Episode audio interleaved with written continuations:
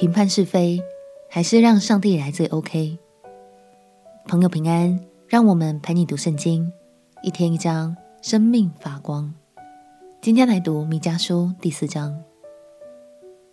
在读经的时候，重复的话语是值得我们多多留意的。这是一个读经的小技巧哦。像是这一章的第一到第三节，其实就和以赛亚书第二章的二到四节几乎相同。这表示上帝在那个时候将同一个启示赐给了两位先知。相信这也代表这段信息非常重要。上帝让我们从这段信息里认识他的权柄，更认识他良善的心意。朋友们，未来我们会有新的服务推出。有兴趣的朋友可以在下方留言告诉我们。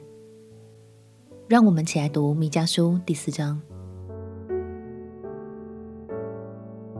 弥迦书第四章：末后的日子，耶和华殿的山必坚立，超乎诸山，高举过于万岭，万民都要流归这山。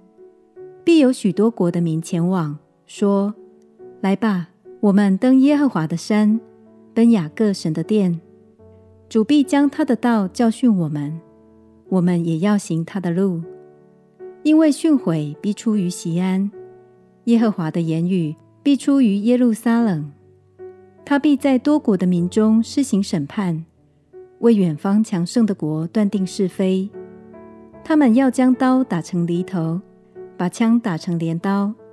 这国不举刀攻击那国。他们也不再学习战事，人人都要坐在自己葡萄树下和无花果树下，无人惊吓。这是万军之耶和华亲口说的。万民各奉己神的名而行，我们却永永远远奉耶和华我们神的名而行。耶和华说：“到那日，我必聚集瘸腿的，招聚被赶出的和我所惩治的。”我必使瘸腿的为余剩之民，使赶到远方的为强盛之民。耶和华要在喜安山作王治理他们，从今直到永远。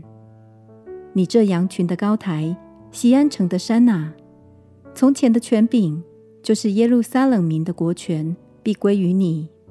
现在你为何大声哭嚎呢？疼痛抓住你，仿佛产难的妇人。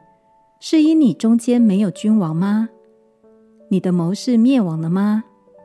西安的民哪，你要疼痛劬劳，仿佛产难的妇人，因为你必从城里出来，住在田野，到巴比伦去，在那里要蒙解救，在那里耶和华必救赎你，脱离仇敌的手。现在有许多国的民聚集攻击你，说。愿锡安被玷污，愿我们亲眼见他遭报。他们却不知道耶和华的意念，也不明白他的筹划。他聚集他们，好像把河捆聚到河场一样。西安的民啊，起来踹鼓吧！我必使你的脚成为铁，使你的蹄成为铜。你必打碎多国的民，将他们的财献与耶和华。将他们的祸献于普天下的主。他们要将刀打成犁头，把枪打成镰刀。这国不举刀攻击那国，他们也不再学习战事。这段经文同时出现在以赛亚先知和弥迦先知的预言中，但人们总是很常忽略他的前一句经文：他必在多国的民中施行审判。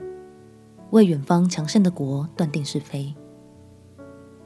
亲爱的朋友，当耶稣再来的那一天，这位真正的君王必掌权，他将会公义的审判万国。所以这也很提醒我们，不需要靠自己的感觉来论断谁是谁非，只要单单专注于神就 OK 了。相信他总是在聆听，总是在查看。他也必在政治领域中彰显他的公义。我们且祷告：亲爱的主耶稣，求你看顾每个国家，每一位负责治理的领袖，也求你的公义与怜悯降临在全地。祷告奉耶稣基督的圣名祈求，阿门。祝福你在神的话语中亲自经历他的爱与良善。陪你读圣经，我们明天见。陪你读圣经，我们明天见。耶稣爱你，我也爱你。